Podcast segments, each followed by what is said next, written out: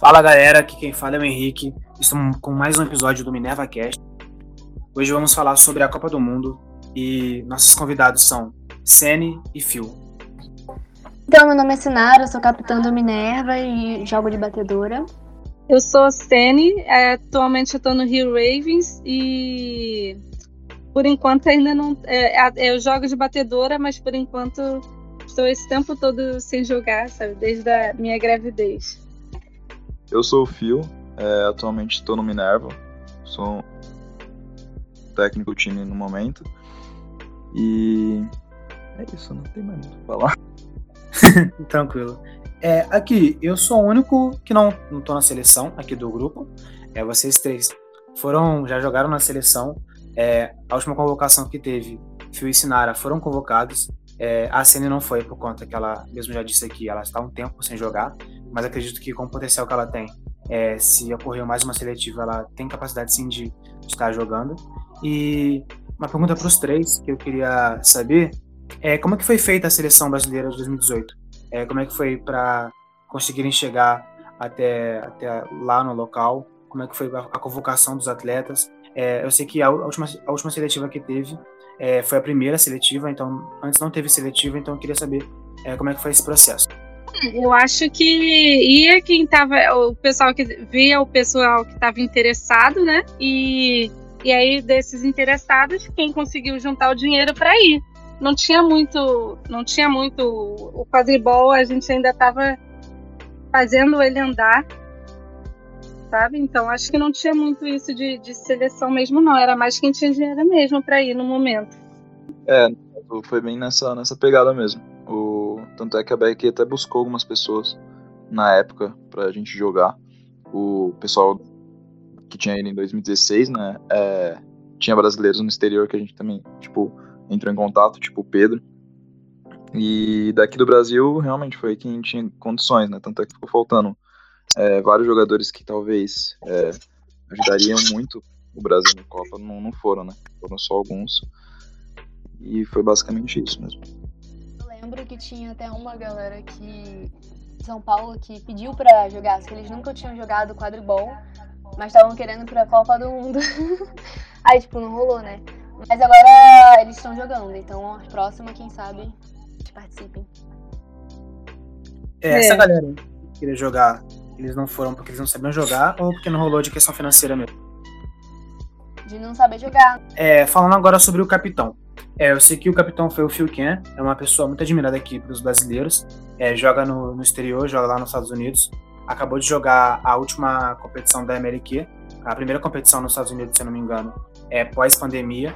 E ficou em segundo lugar o time dele. Então, grandes chances dele ir para a próxima Copa do Mundo. Ele na seletiva ele foi como suplente. Talvez nessa próxima seletiva, se houver, ele tenha um cargo maior.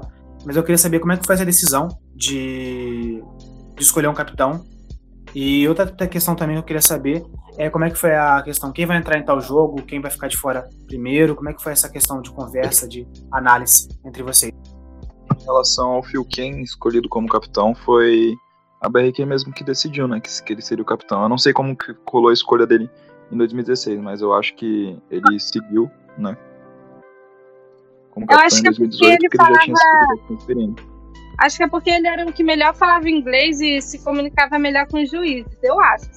Também, além do, de, da experiência dele lá fora. E aí o, os meninos, o, a BRQ decidiu isso. Então, que eu, que eu lembre, eu acho que o Diogo e o Gabriel indicaram e tal, e a gente concordou quem ia, foi meio que uma votação. Eles indicaram e a gente concordou com a indicação. E foi muito bom, fiquei de capitão, paciência com a gente, porque. e a gente não sabia um monte de coisa, e ele foi, explicou direitinho e tal. Verdade, ele ensinou bastante coisa a gente. E ele meio que também me deu um exemplo, né, de como ser como capitão. Claro que ainda me falta a paciência dele, mas. e sobre a posição, foi ele que decidiu tudo. É, quem entrar em qual hora, as trocas, etc. Tanto que, como tinha muito batedor, eu acabei jogando de artilheira no início. E fiquei até um pouco perdida. Aí eu falei pro Fuken pra eu jogar no balaço, que foi a melhor coisa que eu fiz. Então, galera, é, eu queria também saber uma outra coisa. É, eu nunca viajei, né, de avião. É, me hospedei em, em hostel, acho que hotel foram poucas vezes. Eu e fora nunca viajei para fora. Como é que foi da ida do, do aeroporto para avião? É, chegando lá, foi na, Ita na Itália, né? Se eu não me engano, a última Copa. Sim. E chegando lá na Itália, como é que foi a recepção? É, chegar no hotel, no local que vocês ficaram? Como é que foi? Ficaram todo, todos juntos? É, as seleções ficaram em locais diferentes? Como é que foi? Me contem pra mim. A, a, gente, cada um comprou. Eu assinar o fio, no caso o Antônio, que é o meu marido, nós compramos separado do restante da seleção, né? Até porque a gente ia viajar, antes, fazer uns outros roteiros, até a gente se encontrar com o restante do time em Florença. Então a gente comprou primeiro a passagem separada, que a gente foi para Inglaterra primeiro, depois foi para Paris e tal, até chegar lá. Aí quando chegou lá, ficou todo mundo num, num hotel tipo com chalés, né? Parecia uns chalézinhos assim que ficou. Foi isso? Foi, foi um chalé. Foi um. Era um lugar onde tinha vários chalés, né? E aí lá tinha lugar para comer, tinha piscina. Foi um lugar bem legal. Quando o lugar que, a, que fizer, fizeram parceria lá, né? A organização da Copa, acho que no caso da IKEA, fez parceria com um lugar lá. Mas enfim, acho que foi recebido bem, bem, é, bem nesse lugar, inclusive. O, a recepção até deixou a gente entrar antes, porque a gente chegou muito cedo lá, né? Acho que a gente chegou fora do nosso horário, não foi? Coisa assim? E aí deixaram a gente entrar antes no, no quarto. E o quarto era bem legalzinho, bem legal.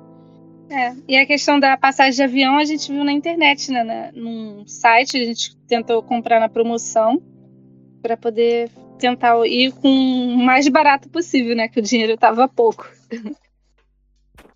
É extremamente importante a gente economizar, né? Passagem, comprar com antecedência, pegar promoção, porque a gente sabe que viajar para outro país não é uma coisa barata, é uma coisa possível, mesmo sem condições financeiras, a gente pode fazer é, vaquinha, juntar, juntar dinheiro vendendo alguma coisa, mas é sempre bom poupar o máximo possível, ainda mais agora para a próxima Copa que tiver, vai estar o dólar totalmente alto. É, espero que abaixe até lá para que a gente consiga levar o máximo de atletas para a Copa do Mundo, né? Com certeza. Então, a gente ficou em um chalé que tinha dois quartos, um com cama de casal e outro tinha quatro camas, e tinha um banheiro em cada, e tinha uma salinha barra cozinha. E no local era meio era um acampamento, né? Tinha piscina, tinha mercadinho lá dentro, é, local para comer, tudo. Bar, e eu não entrei na piscina porque tava muito gelada, mas a gente ficava lá conversando com a galera. E lá o café da manhã, tipo, era muito bom, tinha muitas opções. Até feijão. Tinha um dia que tava tocando Anitta lá no, no café da manhã. Brasil marcando presença. Caraca, que maneiro. E a questão da localidade? Era perto do, do campo? Era longe? Tinha que pegar ônibus, pegar táxi, alguma coisa? Ou era. Era meio longinho. É que eu esqueci de falar. Teve que pegar eu vou explanar, eu vou explanar. É que eu. Eu não lembro se a Sênia e o Felipe, eu acho que o Felipe sim, mas a gente roubava a comida do café da manhã para levar pro trem de tarde. Caraca! Que coisa feia. Aí sim, tá vendo? Eu não lembro disso, não. Eu não lembro Ah. Não disso. era do a gente usou pra pegar, mas a gente pegava e colocava no bolso. Dando o engajamento aí. É, os momentos engraçados que aconteceram na Copa, que vocês lembram aí. Então, ó, esse aí que a Sinara falou de roubar comida, apesar de eu não lembrar. Ó, eu não sei, te- teve um momento que eu e a Sinara dançamos sapito, né, com os meninos do México. Boa. Uma música de uma novela mexicana que a gente assistia como Preciso de um Resgate. Aí, tipo, o pessoal do México a gente colocou lá a música para dançar, sapinho. Sa- Não sei se vocês conhecem essa música. Não, conheço não. Mas eu já, conheço- já ouvi falar da novela. É, Tinha que colocar um RBD, gente. é porque é novela mexicana. É, né? É verdade, a gente nem pensou em RBD com eles. É que a gente tava falando de cúmplices de resgate, né? Aí eles se empolgaram também. Na Copa Ah. deles RBD. Foi. Ah, entendi. tem que rolar tem que rolar. Aí eu não sei com eles, mas teve um momento no- é, de engraçado assim, que eu tava, a gente tava jogando contra os Estados Unidos. E tava todo mundo assim, bem ferradão. Os Estados Unidos estavam dando uma surra na gente, sabe? Daquela surra bem feia. E tava todo mundo muito cansado, que acho que era o último jogo do dia. E eu, eu tava de batedora, e aí o pessoal também tava cansado até para me substituir, eu também tava mortona. Aí veio um batedor deles, assim, para me queimar. Aí sabe, eu já tava, eu tinha recebido uma bolada na cabeça que dava, tava até com dor de cabeça. Aí sabe aquela cara de desespero que a gente faz assim pra pessoa? Aí ele acho que ele ficou com pena de mim, deu um sorriso assim e saiu, sabe? Não me queimou, não. Eu achei aquilo engraçado, sabe? O menino ficou com pena de mim. Um momento engraçado quando a gente jogou contra os Estados Unidos foi, tipo, quem, quem me conhece sabe que eu sou fã do Og, né? Daí, quando eu fui marcar ele de point, tava armando a jogada. Né? Aí, eu não consegui me segurar. Ele tava armando. Aí eu falei, hi. Aí, tipo, no meio do jogo, tipo, armando a jogada, hi. E aí depois, tipo, ele continuou a jogada e fez um passo pra gol, né? E aí, depois, ele, depois, depois de muito tempo, né, quando ele veio pro Brasil, ele falou, pô, aqui esse te zoou muito, porque você no meio do jogo, maior seriedade, aí do nada, um hi. Levantei a mãozinha. Vergonha. Um momento que eu lembro que foi engraçado foi no jogo contra a Finlândia. Que o, o batedor dele, gigantesco, foi pegar a bola, só que eu me agarrei na bola. Aí ele começou a puxar e ficou me girando com a bola, assim, em volta dele. Eu lembro, cara, foi muito engraçado. tá, tá, tadinho. Se for a mesma jogada que eu tô pensando, foi engraçado em um ponto, mas essa foi a jogada que eu pensei, caraca, a Sinara foi sinistra. Porque não sei se foi um que você foi jogada no chão e aí você levantou boladona e ainda queimou ele. Foi esse? Foi mesmo, a mesma pessoa, mas foi outra jogada. Ah, tá. Ô, Phil, você falando do lance do AUG, eu vou te contar uma coisa aqui em primeira mão, que acho que eu nunca contei é, para você. É, eu acompanhava o quadribol já antes de jogar, né? Mas porque eu morava longe. Aí eu sabia que tu era, tu era jogador, um jogo, excelente jogador e tal. Aí eu, tipo, falava, caraca, o Fê é brabo, o Fê é brabo, sem te conhecer, né? Aí, quando eu joguei pelo Remains e você jogou pelo Grifos, aí tem aquele momento de início que a gente cumprimenta um outro. Aí eu te cumprimentei, eu falei, caralho, coloquei na, toquei a mão do filme, caraca. Nossa. É o Og do Henrique. É, exatamente. Ah, é, também foi engraçado quando o Felipe conheceu o Og. É, é verdade. Todo empolgadão. Ele, ele, é o cara do vídeo? Ele é o cara do vídeo. Gente, e agora vamos para uma parte de bad vibes. Falem de um momento triste que chateou muito vocês. Falamos de vibes, agora vamos lembrar de algum momento triste. Putz, momento triste. Pra mim teve vários. As surras que a gente levou. Sei lá, não lembro. Momento triste? E aí, não lembro de nenhum, não? Eu acho que o mais triste na Copa teve. Acho que teve três em específico, né? É, é, acho que o primeiro, tri, o primeiro momento foi contra a Áustria, né? Que, tipo, eu sentia que a gente até conseguiria ganhar da Áustria, né? Claro que a gente perdeu por, por inexperiência, é, e as, a inexperiência faz a gente criar, é, tomar decisões erradas, né? Então, mesmo a Áustria tendo muito, muito mais condições que a gente, né? Um time mais estruturado, né? Tipo, muito mais gente, essas coisas. Eu acho que dava, dava pra, talvez desse para ganhar sim.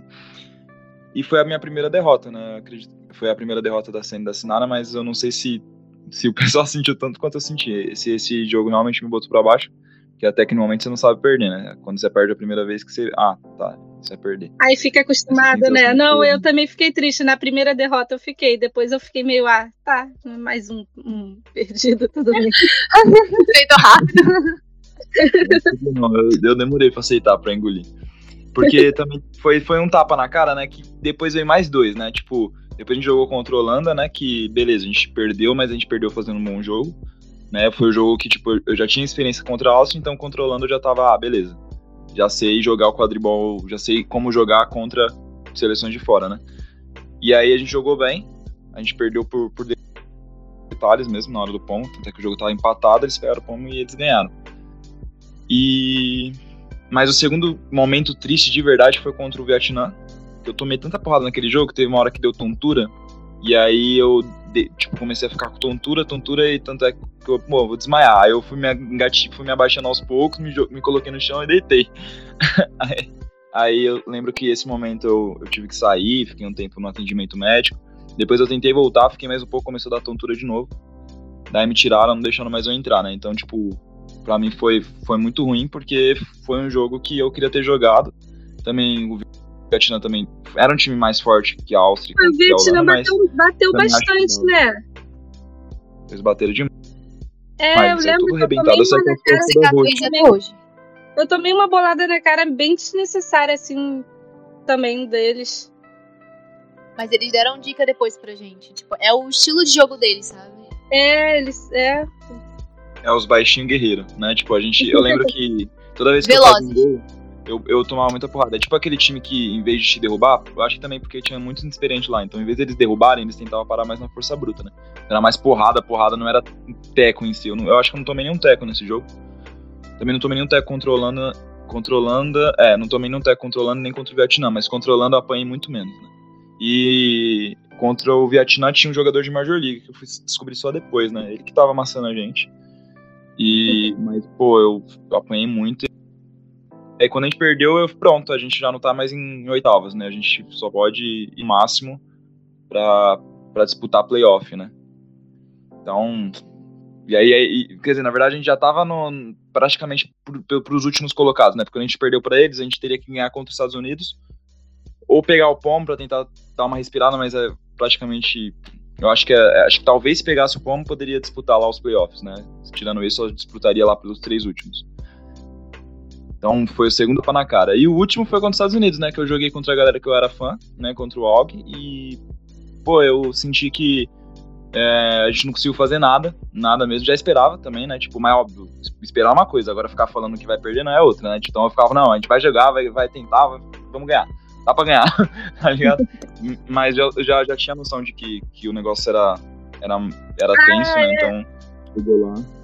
Eu lembro que o Phil, ficou, o Phil ficou falando, dá pra ganhar. É até bem fofinho o Phil ter achado que dava pra ganhar dos Estados Unidos. Todo mundo. Todo mundo já acabado. É, mano, então, tipo, eu, já, eu, eu sabia que a gente ia perder feio, mas, mano, na minha cabeça eu tinha que colocar que a gente ia ganhar ou que a gente pelo menos ia bater de frente, né? Então, nesse jogo eu lembro que, eu, nossa, foi o jogo da minha vida, de todos da minha vida, que eu mais fui tacleado. Eu, eu lembro que foi no mínimo quatro tecos no mesmo jogo, né? Esses quatro eu lembro que é, três foram as minas dos Estados Unidos me tacleando. E quando o, o Greenhouse me tacleou, foi a hora que ele me machucou, né? Que ele me tacleou no ar. Porque no, da defesa dos Estados Unidos não dava pra passar de jeito nenhum, né? Então quando eu, eu comecei a tentar fazer jogada pulando para abrir espaço, é, tava funcionando até o Greenhouse me pegar e me tacar no chão. Eu bati a nuca. Aí. Aí, aí zoou tudo. Já tava zoado já, né? Foi, foi o terceiro tapa na cara. Tirando isso, acho que esse foi os únicos momentos ruins. E depois chegar no hotel, né, com tudo isso na cabeça, processar tudo isso, né? Tipo, processar que, tipo, tinha um monte de gente do Brasil assistindo a gente e a gente não tinha ganhado nenhum jogo, só perdido. Perdido a maioria feio, né? Então, doeu nada, doeu muito. Sinara, tem algum momento que você lembra assim de que foi triste? Acho que quando acabou. então, acabou assim, no caso, a Copa do Mundo em si. É, total. que foi, apesar de ter perdido, foi uma experiência muito, muito boa mesmo, muito divertido. E acho que a Senna, a Senna e o Felipe concordam comigo, né? Tipo, foi uma das melhores experiências no quadribol. Foi sim, foi muito bom. E a gente, bem ou mal, mesmo tendo perdido, a gente voltou para o Brasil com muito mais experiência de jogo, né? A experiência que a gente ganhou lá foi muito grande. Aprendemos muita coisa. Sim, sim, com certeza. Tipo, o gosto da, do nível deles você volta pro Brasil como se aqui fosse parquinho de diversão, né? Tipo, porque é outra, outra, outra coisa, né? Óbvio que o quadribol tá, o nível tá evoluindo e tal, mas é outra coisa. Tanto é que de, quando eu voltei pra Copa, a minha cabeça só tava pensando em, tipo assim, cara, eu preciso desafio, eu preciso é, enfrentar situações difíceis. Tipo, foi um dos motivos pra eu sair do Minerva, né? Tipo, porque o Minerva era o time mais forte, a gente, pô, a gente ganhava os jogos, já falei isso, eu, eu, eu, repito, tipo, a gente ganhava os jogos de olhos fechados, né? Tipo, às vezes faltava alguém importante, mesmo assim ganhava fácil. E era muito fácil, muito fácil mesmo, né? Então, É, eu acho que a única. É o que eu falo, o ponto mais importante para que o Brasil chegue com uma seleção forte lá não é nem exatamente, ah, tem jogadores bons. Pra gente formar jogadores bons, a gente precisa disputar campeonatos de alto nível, né? Os times precisam estar muito fortes. Não adianta de nada, como foi o caso do Dragões 2019, né? Que foi um pouco disso. E o Dragões vai lá, ganha tudo, né? Tem um time mais forte e ganha na maior parte dos títulos pouca dificuldade, né? Não foi tanto assim ao ponto de dele de Poma, né? Então, para chegar numa Copa bem, o nível tem que estar tá forte, não tem que ter só dragões, não tem que ter só dragões e Minerva, né? Tem que ter dragões, Minerva, Grifos, Quimera, tipo, no mínimo uns 10 times aí jogando no mais alto nível para poder querer ganhar uma Copa. Quanto mais times fortes, melhor, né? Acredito que no próximo 2022 que tá chegando agora, né? Que Deus quiser, vamos estar tá todo mundo já é, com, com, competindo já, né? Com campeonatos e times de altos níveis, eu acredito. É, ao momento que a gente está gravando aqui, alguns times já voltaram. É, acho que, se eu não me engano, o Dragões já voltou. É, também tem um time lá do, do, São Paulo que já voltou. Então, acredito que é, vão estar tá se preparando para que em 2022 o, o, campeonato, ainda mais que as transferências que ocorreram, é, Felipe vindo para Minerva, é, Jadson indo para Dragões e outros jogadores também, o ah, enfim, diversos times estão, estão bem fortes. Acredito que a gente não tem ainda os 10 times fortes, como o Phil disse, mas acredito que é um passo já para que em 2023 é, tenham, tenham mais atletas de alto nível níveis para poder tá indo para uma Copa do Mundo. E a, a Ceni falou de um ponto importante da questão de bagagem que a Copa do Mundo trouxe. Eu vou não introduzir esse tema agora, mas é um tema também que eu vou daqui a pouco trazer para vocês sobre a questão de o que trouxe para o Brasil de evolução a Copa do Mundo é, e como evoluiu o quadribol no Brasil após isso. Mas antes eu quero saber de vocês é, jogadas que vocês falaram assim, mano, essa jogada aqui foi foda. Eu fiz essa jogada aqui na Copa do Mundo, que orgulho. então, eu tava tentando lembrar disso, de mim, eu não, eu não lembro das minhas jogadas, eu não lembro, eu mas lembro. eu lembro de um Sinara. Eu lembro da Sene. Porque o da Sinara eu tava de fora assistindo. Aí foi até essa que eu falei, um menino derrubou ela, ela, ela continuou com a bola, mesmo sendo derrubada, levantou boladona, queimou ele e mais um outro da, da equipe dele. Eu achei assim, caraca, ela foi sinistrona nessa, nessa jogada. Eu lembro da Sene. É, ela agarrou balançada do, do batedor dos Estados Unidos. Sério, nem lembro. Ah, eu lembro que eu, eu defendi um balaço. Eu estava até numa jogada que eu ia falar. Que eu consegui defender, porque, porra, é Estados Unidos. Mas eu lembro que a Sene agarrou também. Ah! Até que o pessoal ficava treinando a gente meio que para fugir do balaço e a gente tinha o hábito, hábito de querer agarrar, né, Sinara? Que a gente até reclamou um pouco. Sim. E, sim, eu lembro quando eu defendi, até o Fio quem falou: caraca! e você, Fio? Pô, meu melhor jogo foi contra a Holanda, né? Contra a Finlândia também foi um jogo muito bom meu, mas. É, porque contra a Finlândia foi mais fácil, né? Na, na, na, prática acabou sendo mais fácil. Mas contra a Finlândia foi, foi o meu melhor jogo. Então eu lembro que teve muita jogada que. que eu consegui fazer naquele jogo que teve uma específico que, eu, que até hoje eu fico. Eu assisto o vídeo e fico admirando ela. Que é uma que eu, eu contra-ataco, né? Holanda. É, eu vou pisando, né, com, de um lado pro outro, e aí quando eu, quando eu percebo que o, que o jogador da Holanda tá vindo para me taclear, e ele tá fechando lá na frente, não é nem exatamente mim, ele tá fechando a rota, onde eu tava indo. Então eu pisei, dei uma ênfase para onde ele tava indo e depois voltei. Nessa que eu voltei, ele escorregou. Escorregou, passou, e aí eu fiz o gol. Aí eu, nossa senhora, tipo, acho que foi o gol mais bonito que eu fiz de todos. Tanto que eu demorei pra pegar, pra conseguir o vídeo disso. Fiquei louco por esse vídeo, pra saber como foi é, vendo por vídeo, né? E acho que essa foi a minha melhor, minha melhor jogada, de longe. Teve umas jogadas contra a Áustria, um tackle contra a Áustria também, que eu gostei muito de fazer.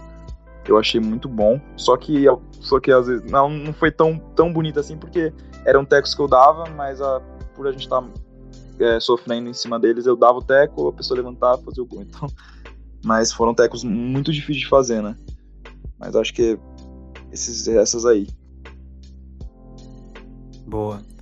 É, agora eu quero saber, é uma pergunta que eu fiz meio que no início, mas acho que vocês não se ligaram muito.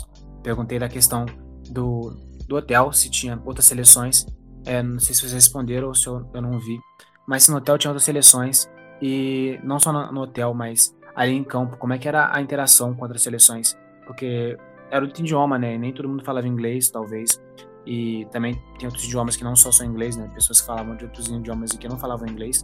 É, como é que era para trocar ideia, para conhecer é, novas pessoas, também conhecer novas táticas e estilo de jogos? Ah, no hotel tinha, todas as seleções ficaram no mesmo hotel lá. E é, os outros até conseguia se comunicar, mas como eu não falo inglês, que, com quem eu mais me comuniquei foi com a seleção do México. Até porque eu consigo entender o espanhol, mas eu não consigo falar. Aí, como tinha os meninos que falavam português e, e, e aí eles também entendiam, falavam em português com eles, mesmo alguns falando espanhol também conseguia entender. É, foi com quem eu mais me comuniquei. O restante era difícil de entender mesmo. Preciso falar uma coisa sobre isso, sobre essa interação que vocês teve com o México.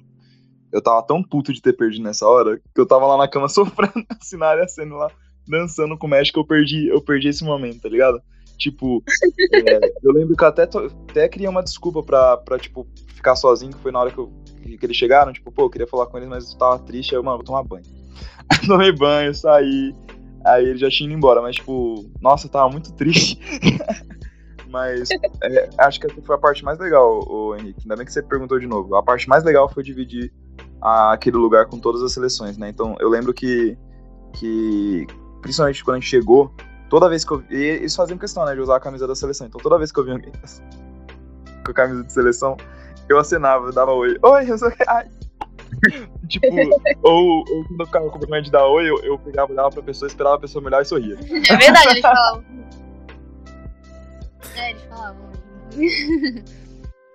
é, eu fiz muitas amizades.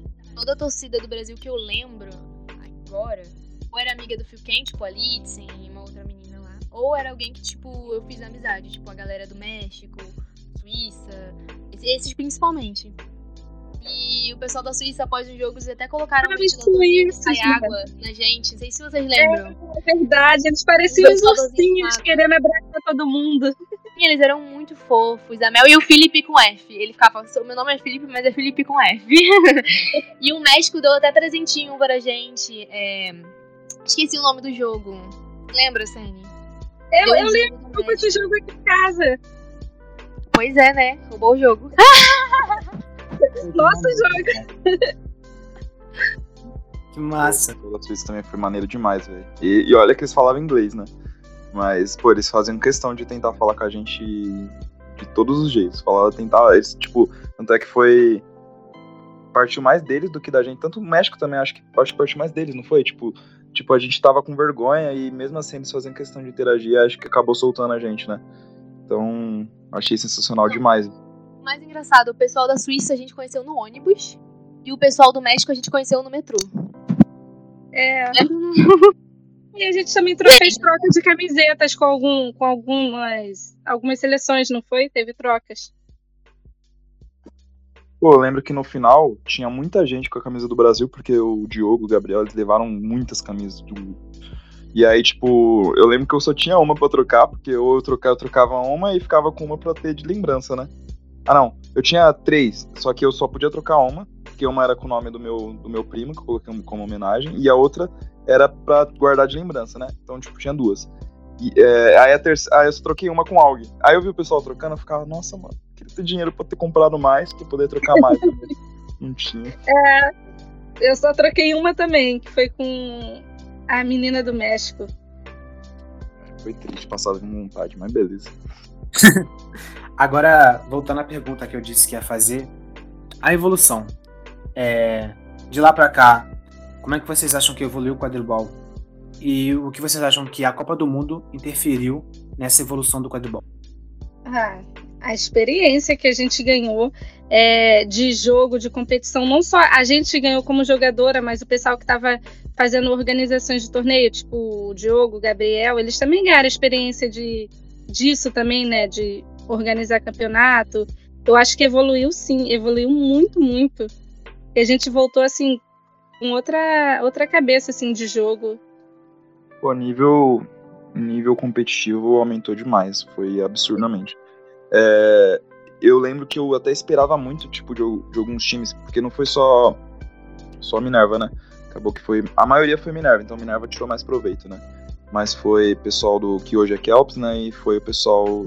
Foi, teve gente. Pessoal não, é uma pessoa do Kelps, uma pessoa do Ravens. Então. É, eu lembro que o Minerva deu um salto de nível. Tanto é que o Carioca já era tranquilo pro Minerva. Acabou que na, com, com a Copa, o Minerva acabou antigamente a gente ganhava mais deles, não só em tático, né? Tipo, a gente, a gente já era mais avançado taticamente do que eles, porque a gente buscava mais, mas era pouco. Era mais físico, porque o time treinava muito, né? Mais físico, habilidade, que o Minerva sempre foi mais habilidoso naquela época. Mas taticamente, depois que a gente voltou da Copa, nossa senhora, ficou muito, mas muito tranquilo de jogar, né? Fundamentos, não só tático, mas fundamentos que a gente fazia errado, por exemplo, é, a recepção da bola com as duas mãos, o passe de peito, né, que é, hoje é, é lei, né, no quadribol. que mais? É, teco. O, o teco foi, aumentou o nível demais, eu sabia fazer o teco do rugby, que eu tinha a... que é o que eu passo, que é aquele de ombro, né, que só sabia esse, eu improvisei, trouxe ele pro quadribol, e aí eu aprendi os outros tecos, né, que, pô, hoje em dia eu uso mais do que, o, do que eu sabia, do que o de rugby, e é muito mais útil. Então, nossa, deu um salto muito, muito mesmo. Eu acho que o que demorou foi para que os outros times, tipo Kelps ou o Rio Ravens, é, usassem, né, coisas é, importantes que a, gente, que a gente aprendeu lá, né? Teve a troca de point, né? É, tanto é que o Ravens não usava, então eu sempre ficava com esse, pô, o Ravens vai usar point, vai usar troca de point, vai ter que fazer isso contra eles, não sei o que, acabou não usando. Mas teve coisas que passaram, né? Eu acredito que não só o Ravens, ou quem foi do Kelps, eu acho que teve coisas nossas mesmo no Minerva que a gente acabou deixando passar. Eu fico até sempre tentando lembrar tudo que, tudo que explicou. Eu, se fosse hoje, eu acho que eu até anotaria, anotaria no meu celular as coisas. Porque teve coisas que a gente perdeu, eu acho. É verdade. Que eu me lembro. Eu lembro que o Fio foi sair do Minerva e ele pediu que eu anotasse tudo de batedor que o Fio passou pra ele passar pro Dragas. filho da mãe. Ele tava assim, mano. Ele me passa, me passa, me passa. Aí ele pegou, pegou as anotações e saiu do time. Não, mas o. Mas eu pedi isso antes de sair. É, é, tanto é que... Exatamente, você pegou as anotações e saiu. Eu não sabia que ia sair. Tanto é que lá na Copa eu falando assim, pô, me passa os bagulho, anota os bagulho, porque na hora que do treino do, do, do Phil Kennedy, jogava eu lá pro artilheiro e, e ela treinar a senha, assinada. E aí eu ficava tipo, pô, mano, eu quero aprender lá também. Será que tem como. um pouco lá, mas não dá. Uma coisa que eu percebi que o nosso time evoluiu muito depois que veio, voltou pro Brasil, agressividade. A gente não tinha toda a agressividade é, antes do Mundial. A gente jogava muito de leve, não tinha muito contato, mas depois do, da Copa, nossa, a gente ficou muito mais agressivo. Tipo, meu treino da cena, a gente ficava tentando uma derrubar a outra o tempo todo, quando a gente tava jogando contra, coisa que a gente não fazia antes. É, verdade. E a arbitragem, como é que ela via, via isso? Porque o jogo era um jogo mais leve, e aí, volta da Copa, um jogo agressivo. Como é que a arbitragem viu isso? Teve algum embate com a arbitragem ou foi tranquilo? Não, porque até que os, os, meninos que eram árbitros, eles também estavam lá. Então, eles também passaram a arbitrar, eles também passaram a pegar o jeito disso, né? Então, muitas coisas também, acho que eles não, não davam como falta. Sim, sim, foi mais disso mesmo. É, eu, eu, inclusive, dificilmente tomo cartão. Por exemplo, o Diogo o Gabriel que jogaram lá, é muito difícil tomar cartão. E, e eles sabem que eu jogo agressivo quando estou defendendo. Mas eu acho que o que mais ajudou, é, para mim, além da agressividade, eu acabei ficando mais agressivo, mas não. Eu já, já era agressivo né, jogando aqui, antes de viajar. Mas eu aprendi a fazer um contato mais limpo, né? Tipo, é, com uma, uma nova forma de taclear que o Fio ensinou, mais técnica, é tipo, além de, de mais técnica, mais limpo, tipo, tec, tecos mais difíceis de serem faltas, né? Porque eu aprendi. Acho que entra um pouco da agressividade, né? Porque tinha é, dibs que os jogadores usavam antigamente, que o meu teco, que é aquele de pegar de frente, ele não, não conseguia é, neutralizar, né? E quando eu aprendi o outro teco, então acabou que eu consegui fazer essas jogadas, consegui taclear nessas situações também, sem fazer falta, porque é muito fácil fazer falta no teco, né? Quando você não aprende o teco de velocidade, né? Mas eu acho que o que mais mudou de verdade foi, para mim, pelo menos, né, quando eu jogava de, de batedor nos treinos do Minerva, eu, eu tentava maneirar, ainda, ainda porque eu, eu, tentava maneirar porque muitas vezes eu, é, eu, machucava, né, tipo, quando eu jogava muito forte, é, o pessoal até reclamava. Mas depois da Copa, aí que eu fiquei sem dó nem piedade. Aí eu, mano, não é possível, eu tomei tanta balaçada dolorida lá, que eu não vou ter dó mais não. Nossa, quem sofreu foi eu no treino. E vocês pensam em participar da próxima Copa? Como é que estão os preparativos aí? É, olha, eu, eu tô tanto tempo afastada que eu teria que, tipo, meio que reaprender muita coisa, até porque muita desse tempo que eu fiquei afastada, muito da regra mudou, né? Muitas coisas mudaram, tá? O pessoal conversa assim, eita, o que, que é isso no jogo? O pessoal tá acompanhando mais, então, desde o, da nossa último campeonato brasileiro que eu engravidei, aí eu fiquei, eu tô assim com um condicionamento físico bem ruim mesmo. Eu não, eu acho que eu não teria condições agora de participar da próxima Copa não. Eu teria que fazer um treino bem pesado e, e nem tempo eu tenho por causa da minha bebê pequena, né? Todo mundo sabe que eu, eu principalmente depois de, de voltar da Copa, eu só trabalho para isso, né? Tipo, eu eu treino, eu foco, é tudo em cima de Copa do Mundo, né?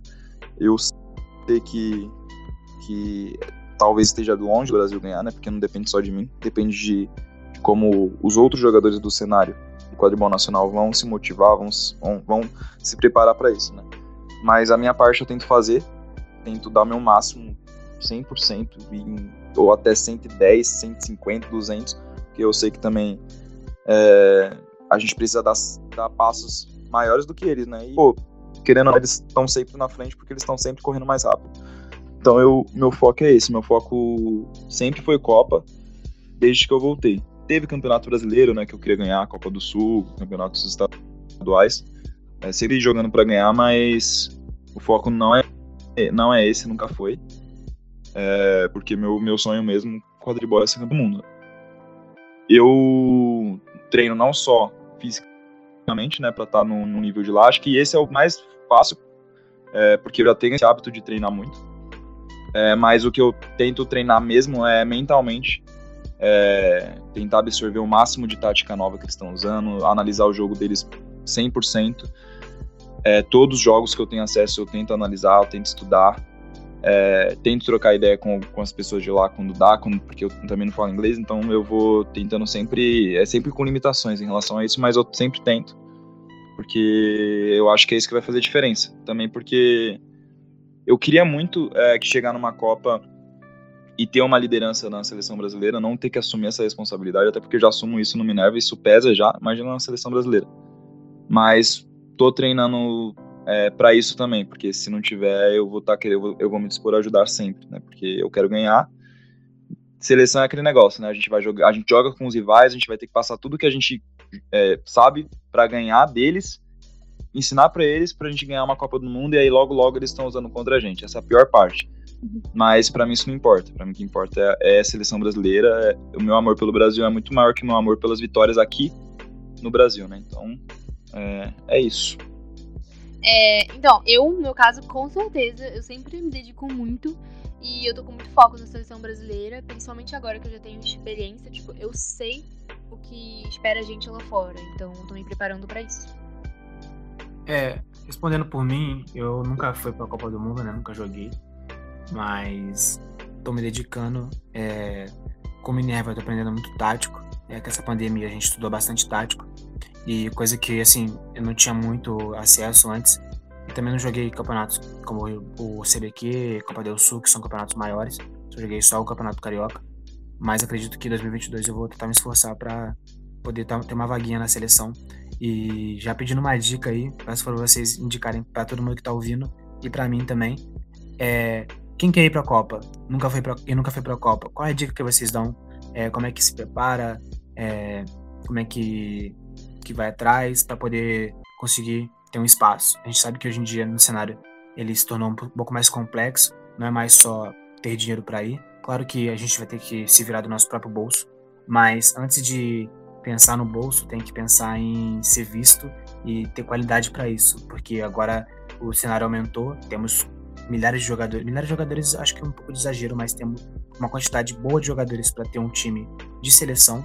Então, qual é a dica que vocês dão para as próximas pessoas, próximas gerações aí que vêm pela frente para poderem competir?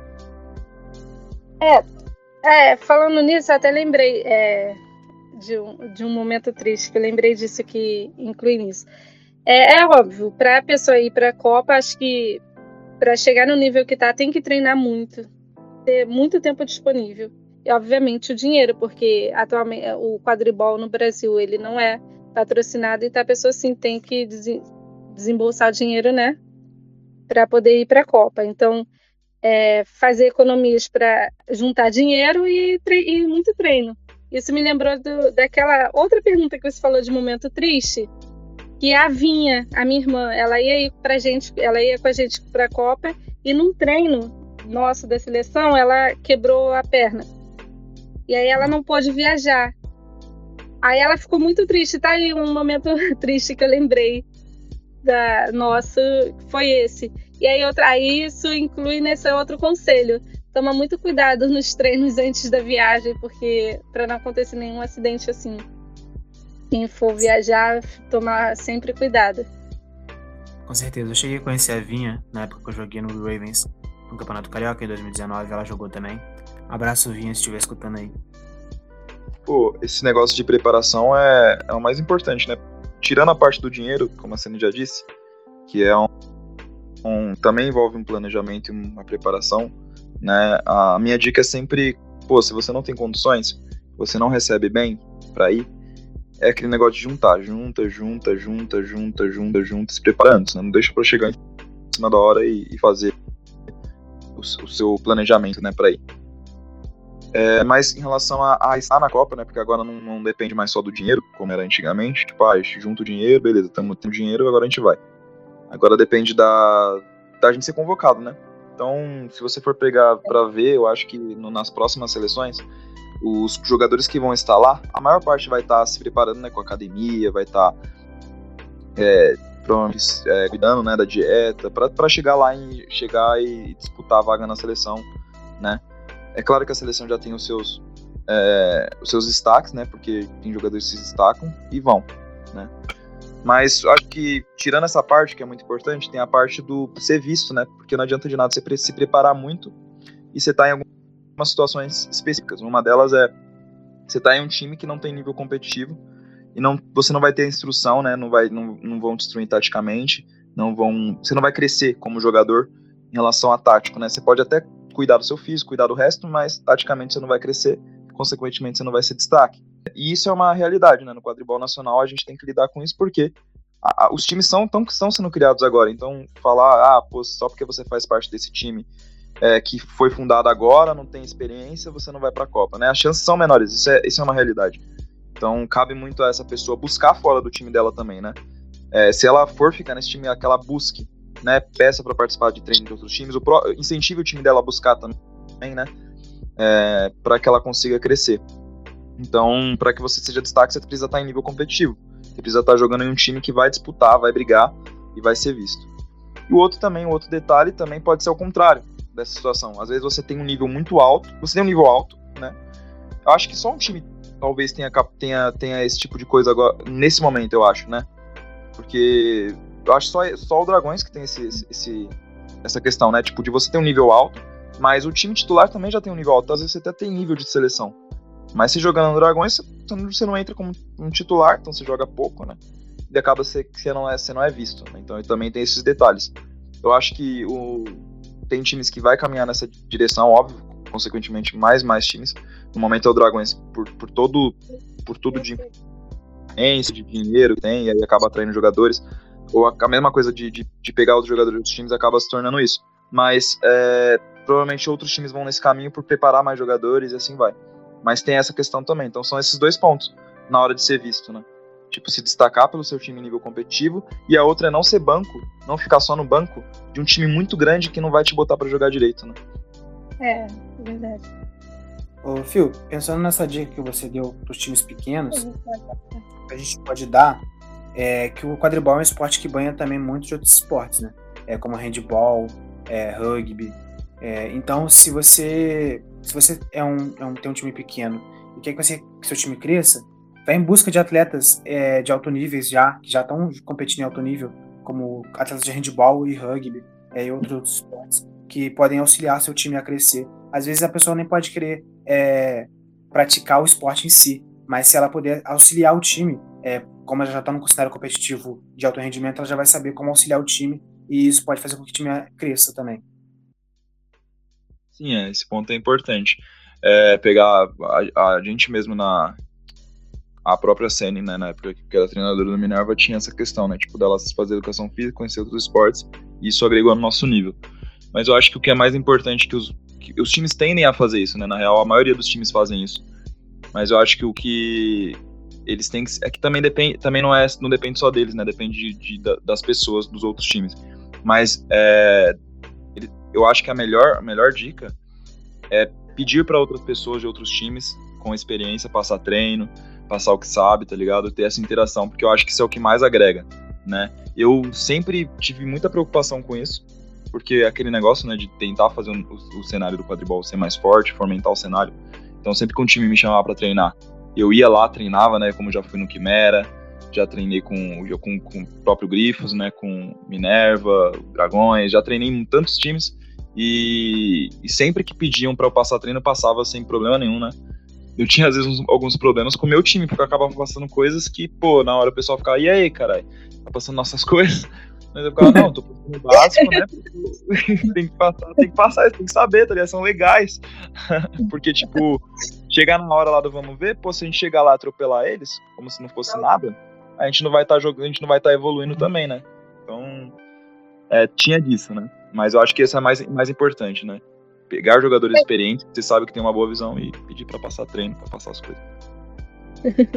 Ai, gente, a Vinha acabou de chegar aqui, dá um oizinho. Oi, pessoal, boa noite, tudo bem com vocês? Olá. Boa noite.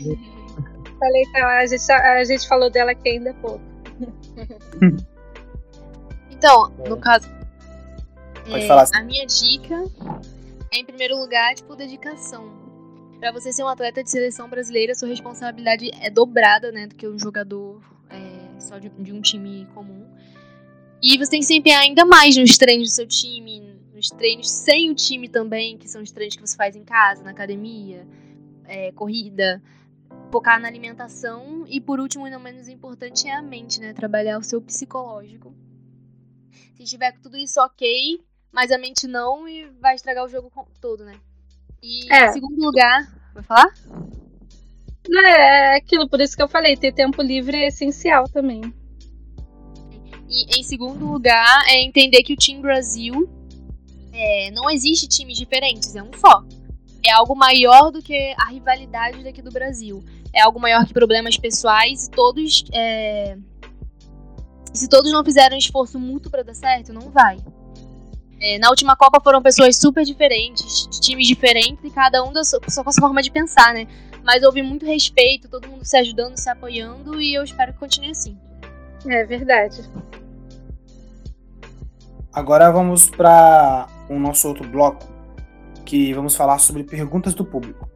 A gente pede sempre, antes do, do episódio sair ao ar, a gente coloca no nosso Instagram as perguntas, então é, já acessem lá, Avante Minerva, o Instagram, e aí, quando vocês quiserem é, saber qual é o próximo tema do podcast, ele vai estar sempre antes lá com perguntas para vocês poderem fazer.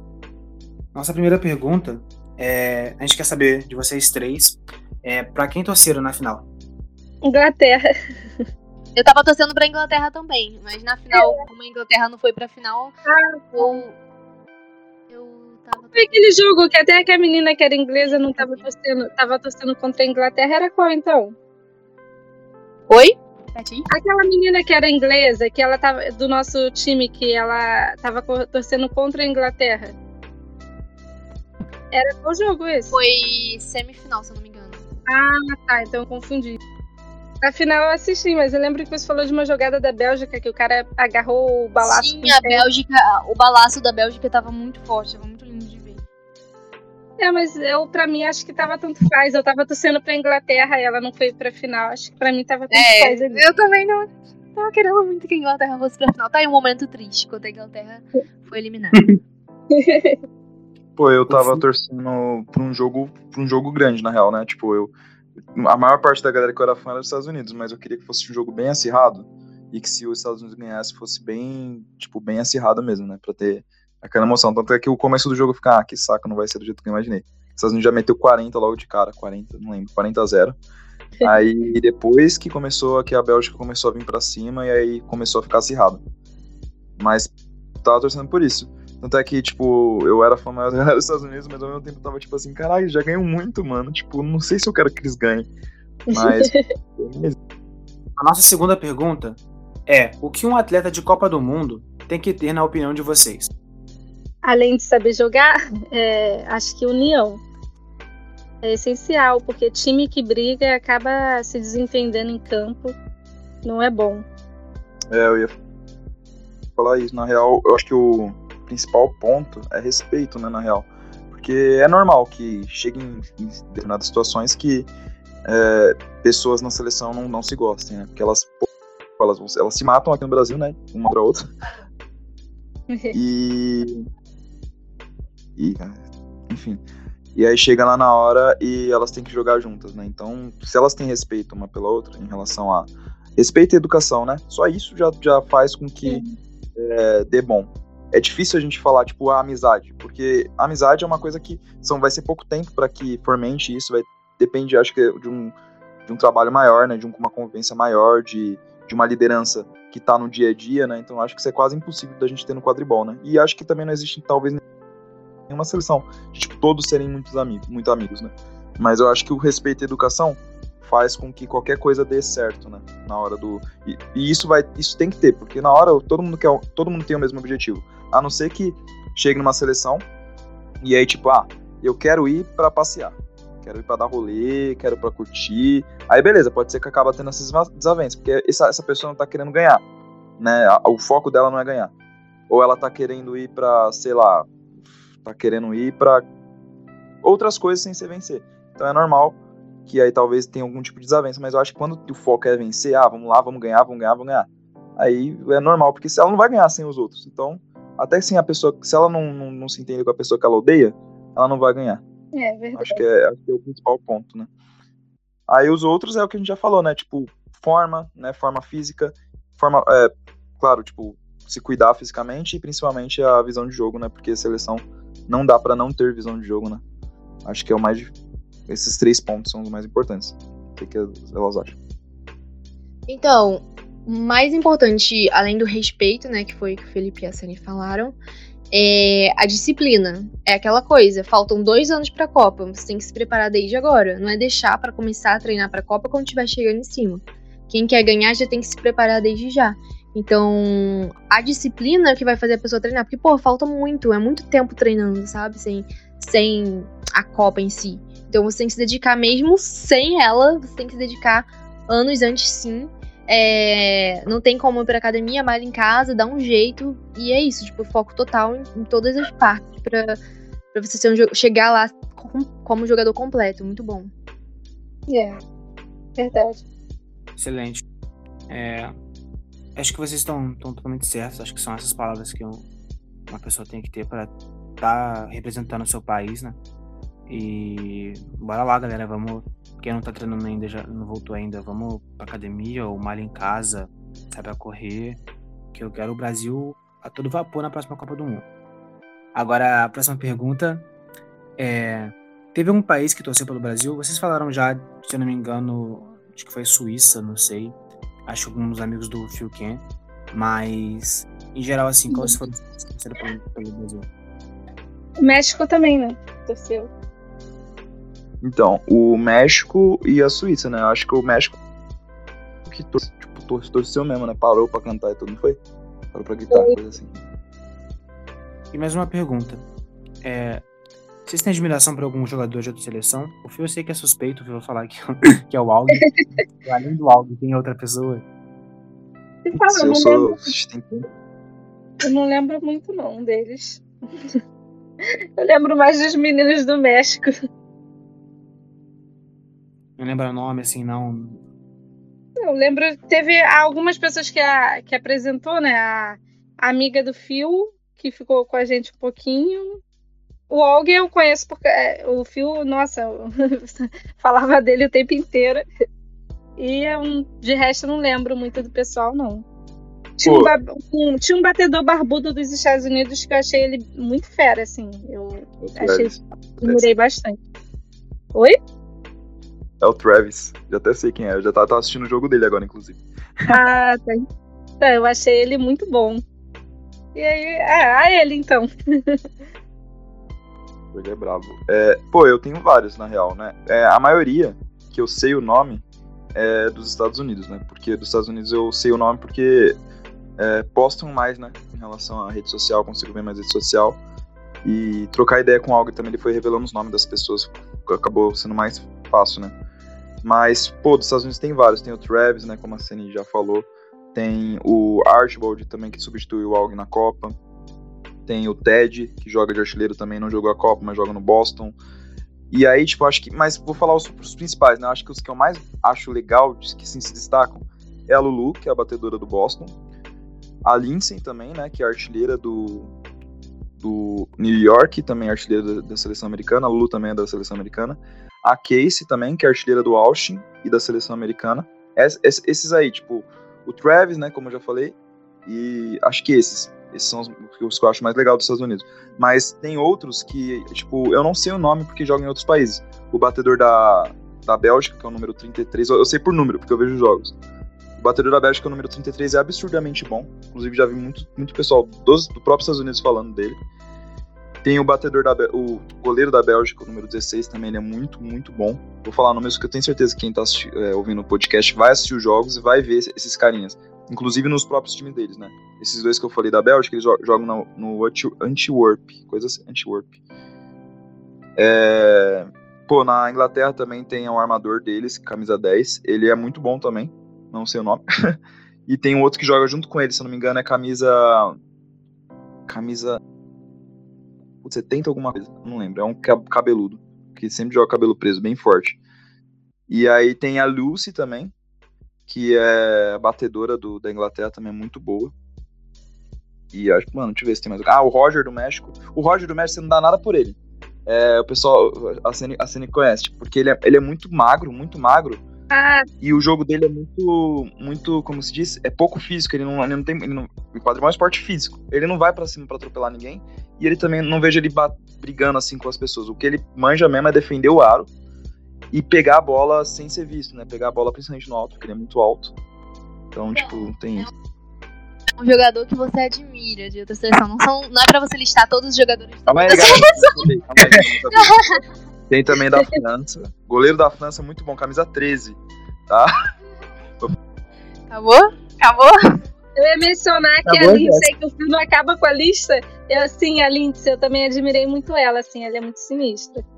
A Calma que eu tô lembrando de mais alguns, tá? Daqui a pouco eu vou. Há pouco tempo agora, o Através dos Aros é. vista com, com New York, que é o time da, da Emery Aí a Lindsay entrevistou, achei ela muito fofinha. Gostei dela. Parada também, achei muito fofinho também. Então, se for falar pra mim quem eu admiro, são os dois aí. O único que eu conheço são os dois e o Alg. De admirar, a Lindsay, ela ajudou nos treinos da seleção brasileira e, tipo, desde a primeira vez que eu vi ela, nossa, que menina forte. Não é? é difícil de se ver. Braço e ela é tímida. Não parece, mas ela é tímida. Quando a gente foi falar dos músculos dela, ela se escondeu atrás de alguém com vergonha. Verdade. Isso foi muito engraçado aí. É, o cara, o batedor da Bélgica, ele agarrou o balaço duas vezes no jogo contra os Estados Unidos com a perna. Uma vez foi de frente, outra vez com a bola caindo por trás. Ele agarrou de um jeito que. É surreal. Ninguém vai agarrar assim de novo, eu acho. E. Hum, a Lucy. Eu gosto muito da Lucy porque ela tem um jogo muito agressivo. De balaço eu, eu gosto e acho ela muito foda, muito, muito foda. É. Também tem uns, umas batedoras que eu tô vendo agora que eu tô amando elas, mas eu acho que elas, elas não jogam na seleção na brasileira, na seleção americana, mas acho que futuramente elas vão jogar, que são do Santo Antônio. Nossa, que batedoras, meu Deus. Sim, tô apaixonada. Galera, por último, é uma pergunta que a pessoa que fez a pergunta, ela já especifica que não é relacionada à Copa do Mundo, mas é no quadribol em geral ela vê que o esporte está se evoluindo profissionalmente, né? E acaba que o nome quadribol, ele tem direitos autorais, né? Da J.K. Rowling, da Warner, é, acho que da, acho que é Roku, né? A, a, a editora, não sei, não lembro se é a Roku, mas enfim, tem esse direito autorais do quadribol que pode impedir que o esporte evolua profissionalmente. E aí ele pergunta se vocês acham que poderia mudar de nome, se vocês têm sugestões de algum nome, e mandar um abraço forte. É, então, é, eu amo esse nome. É um nome que remete, bem ou mal, o quadribol saiu sim dos livros, dos filmes. A gente que é fã começou tudo isso. É claro que o quadribol cresceu de uma forma que, que não é só quem é fã que joga, que evoluiu muito nisso. Mas assim, bem ou mal ainda veio, de, veio daí, né? Veio deles. E eu acho que mudar de nome eu acharia bem chato, apesar de aceitável, mas eu entenderia, mas acharia bem chato. Eu acho que assim poderia haver uma conversa assim para poder evolução do esporte é, futuramente deles abrirem mão desse, desse nome para que o esporte aconteça, entendeu? Como tem vários outros esportes assim, acho que poderia, sei lá, um, não sei, um abaixo assinado, algo assim para para poder que o nome não mude. Embora, claro, se mudar, eu, eu entendo o porquê de estar tá mudando e acharia aceitável até. Mas não tenho nenhuma outra sugestão, não. Então, eu também gosto muito do nome, por mim continuava. Inclusive, eu acho que o nome tá trazendo vários benefícios, né, para vários times, quanto patrocínio de lugares que são lanchonete temática de Harry Potter, coisas assim. E loja de coisas de Harry Potter, que patrocinam times. Então, acho que tá, na real, trazendo benefícios do que se fosse, por exemplo, um esporte não vinculado a Harry Potter, vários patrocínios não aconteceriam. Então, eu acho que, na real, ajuda o nome. Tanto que eu vi que a Major League compartilhou negócio de uma lanchonete temática, alguma coisa assim, que eu não, não sei se estava patrocinando, eu sei que passou o jogo lá, né, na TV, e foi a primeira vez que passou na TV. Na TV, assim, tipo, em algum lugar, que eu digo, é, uma lanchonete, assim, um jogo de quadribol. Então, na real, eu acho que tá ajudando o nome, sabe? Se fosse um esporte que não fosse vinculado a Harry Potter, por exemplo, eu acho que isso é muito mais difícil de conseguir patrocínio, porque tem vários esportes aleatórios também por aí tentando patrocínio, sabe? E a gente tem algo que é voltado para o nosso meio. É, eu acho que a palavra quadribol, ela tanto afasta quanto também traz pessoas. É, quando, quando eu falo para alguns amigos que eu jogo quadribol, alguns ficam o quê? E ficam ali naquela dúvida, e às vezes isso pode parecer algo de brincadeira, algo que não é levado a sério, e pode pessoas não, não acabarem não querendo conhecer por isso. Mas também tem outro lado que pode pessoas que são fãs pessoas que acham interessante ou que só surge a dúvida para saber sobre aquilo, atrair a pessoa. O nome também é um nome, às vezes, atrativo, mas também que muitas vezes pode ser é, dar medo ou dar uma certa estranheza. Então, acho que é uma coisa a, a se pensar. Se mudasse, eu acho que também seria plausível, mas eu também Sim, gosto então. do nome. É pode porque, falar, então, isso vai muito assim, a sociedade em si, ela tende a julgar muito o que é novo ela tem aquele preconceito, ah, isso é estranho, não vou fazer isso. Ah, é, tipo, um exemplo que eu vou dar é que há uns anos atrás, pouquinho, não muito, eu tinha lá meus 16 anos e eu joguei aquele. Qual o nome? Esqueci o nome do esporte agora. Que é com. Que é no gelo, só que eu, eu joguei no chão, com tênis. Rock. Rock, é, só que rock de, de grama. De grama. Isso. Só que era com tênis, a gente tinha que ir jogando e o pessoal achava, nossa, que escroto, sabe? Porque não tinha patins no gelo. E hoje em dia virou um esporte, assim, sabe, oficial, que tem competições e tudo. Então acho que isso é tudo muito questão de costume. A primeiro momento, as pessoas vão, sim, porque eu acho que é delas, é, da, é do ser humano estranhar aquilo que é novo. Mas eu acho que se a gente continuar trabalhando e, e divulgando, com o tempo elas vão se acostumar com isso, entendeu? Concordo. Concordo também. Acho que o nome tem que continuar mesmo, porque eu, eu gosto do nome. E também tem o patrocínio, né, que a Sinara falou. É, pô, em relação à troca de nome é aquele negócio. Eu prefiro que fique quadribol, mas se for, se for para mudar e melhorar o cenário, pra gente consiga crescer mais como esporte, eu só apoio 100%, né? Eu não sei como seria, mas se fosse para melhorar o cenário, eu apoiaria. Mas é aquele negócio, como, como elas falaram. Pô, o quadribol ajuda demais a. O nome quadribol ajuda demais a gente conseguir visibilidade, né? Eu não sei como seria sem o nome. Eu acredito que seria ruim. É, acho que a melhor, o melhor cenário de todos seria se a gente conseguisse um acordo com a Warner e eles liberassem os termos pra gente, pra gente usar no esporte, mas também não sei como, como vai ficar. O pessoal sempre fala que a, a própria IKEA, eu já vi a IKEA dando entrevista, a, no, no, próprio documentário do Mood Blur tem o, o Alex Bennett falando sobre isso, e o pessoal já falou muito sobre isso, da IKEA, da, que a Warner tem esse, essa, essa pegação no pé, né, mas que eles não ficam muito em cima. Porém, tem aquele, sempre aquele negócio, o nome são deles, então acho que qualquer evento muito grande que lucre muito dinheiro em cima do nome quadribol é, pode dar problema, então eu acho que isso acaba prejudicando muito. É, verdade, isso é, mas vamos seria lucro até para eles caso venha algum dia se tornar um esporte olímpico. Isso seria bom até para eles próprios, a própria Warner, a J.K. Rowling também iria ganhar, não? Eu só sei que. Eu lembrei agora que até eventos, né? Que tipo, outros esportes não são convidados, assim, para eventos. A gente é convidado para vários eventos por causa que é meio que temático o nosso esporte, né? Como é. Harry Potter.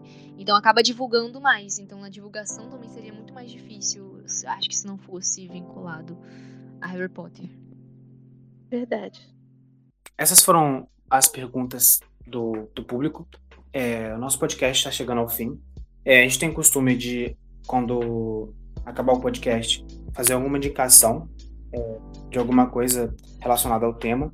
Como é a Copa do Mundo de quadribol, acho que é um tema assim que é um pouco escasso de se falar, mas eu vou dar uma dica aqui de um documentário que é o The Playbook, que é um documentário não é ligado ao quadribol, é ligado, mas é ligado a esporte, que talvez traga inspiração para quem vê, seja técnico, seja jogador, que esse documentário ele cada episódio vai falar sobre um técnico de algum esporte diferente e como ele chegou na vitória do time dele.